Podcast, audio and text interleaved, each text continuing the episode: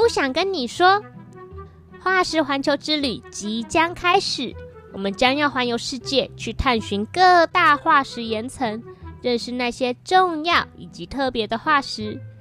今天要介绍的是冰天雪地，有企鹅啪嗒啪嗒走路，还有永昼永夜的地方。你们知道是哪里吗？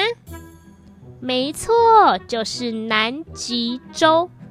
我们一共会认识两种恐龙和一种蛇颈龙，大家准备好了吗？那我们就开始吧，Let's go！给我五分钟，我给你一个恐龙世界。哇哦，这里好冷哦！南极是全世界最冷的地方，比北极还要冷哦。整个南极洲都被厚厚的冰给覆盖住。南极沿海地区的平均温度为零下十七到二十度左右，而内陆地区则平均为零下四十到五十度。这么冷飕飕的南极，能在这边生活的动植物并不多。但是在南极洲的海岸边，我们可以看到海豹以及企鹅成群结队的出现。居住在这边的动物通常会有比较厚的皮下脂肪，这样可以让它们抵抗外界寒冷的环境。不过，南极这么寒冷，恐龙生活的中生代有动物住在这里吗？答案是有的哦。南极洲的沿岸在中生代并不像现在这么寒冷。当时是凉爽的气候环境，有着森林和丰富的动植物哦。古生物学家在南极的汉森层发现了一种生活在侏罗纪早期、相当原始的兽脚类肉食性恐龙——冰冠龙。冰冠龙头到尾巴的长度大概是六到八公尺。体重约莫是三百五十到七百公斤，身高大约是二到三公尺高，头上有一块凸起，看起来有点像五十年代的摇滚巨星猫王的发型，所以也有人叫它猫王龙。冰冠龙是原始的尖尾龙类。这类恐龙的尾巴在靠近屁股的地方是硬邦邦的，可以更容易维持重心，让它们移动速度更快。异特龙、暴龙、鸟类都属于尖尾龙类哦。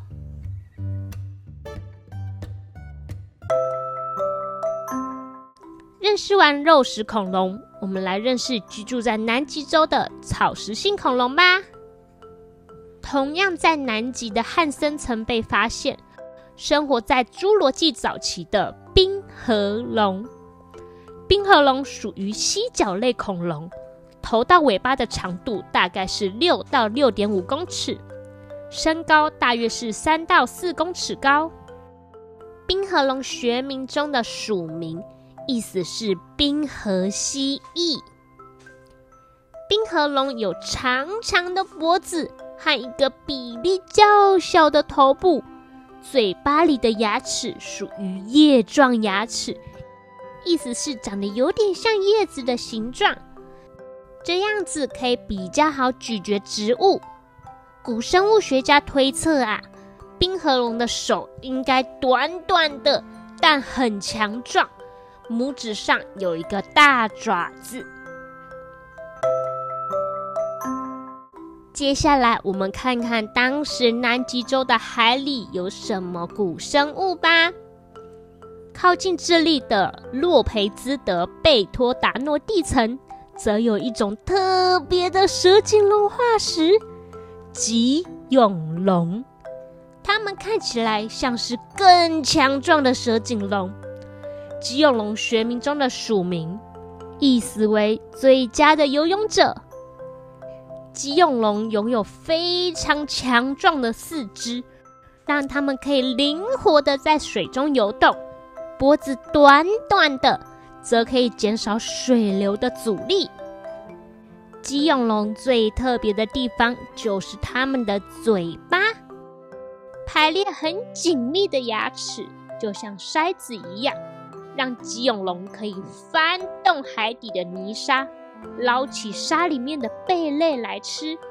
在缺少大型鱼类的极地，是非常有用的捕食技巧。像现今的生物，北太平洋的灰鲸也是这么做的哦。介绍完古生物，木木老师要告诉你一个很有趣的知识，那就是南极还有一个非常特别的地方哦。南极大陆上没有狗狗存在，为什么呢？这就必须聊聊雪橇犬啦。雪橇犬是一群体力良好、大多数属于 Spitz 狐狸犬家族的狗狗。狐狸犬家族的特点是耳朵通常尖尖的，有双层皮毛，跟狐狸长得有点像。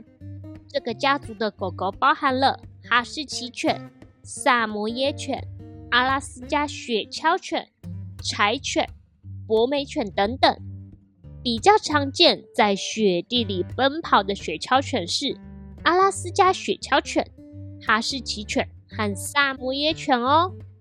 雪橇犬在南极的研究以及探勘初期，用于拉雪橇协助人们移动。但是随着科技与机械的进步，狗狗就不再是极地移动的主要交通方式了。在南极探勘初期，因为人类活动和包含狗狗的境外移入，造成许多种物种灭绝。为了保护南极的环境，一九九一年在西班牙马德里发布《南极条约环境保护议定书》，规定了狗狗并不适合再引进南极大陆及冰架。南极区域中所有的狗狗必须在一九九四年四月以前离开。从此以后，驻扎在南极各国考察研究团队。再也没有任何狗狗陪伴。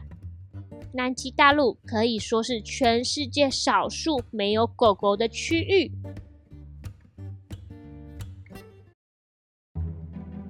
今天我们一共认识了三种古生物，其中两种是恐龙，一个是头上有凸起，又被称作猫王龙的冰冠龙，另外一个是拥有强壮手的冰河龙。在海里的古生物是被称为最强游泳者，有着如筛子一般紧密牙齿的棘永龙。今天的化石环球之旅就介绍到这边啦，下一站是日本，我们下次见。给我五分钟，我给你一个恐龙世界。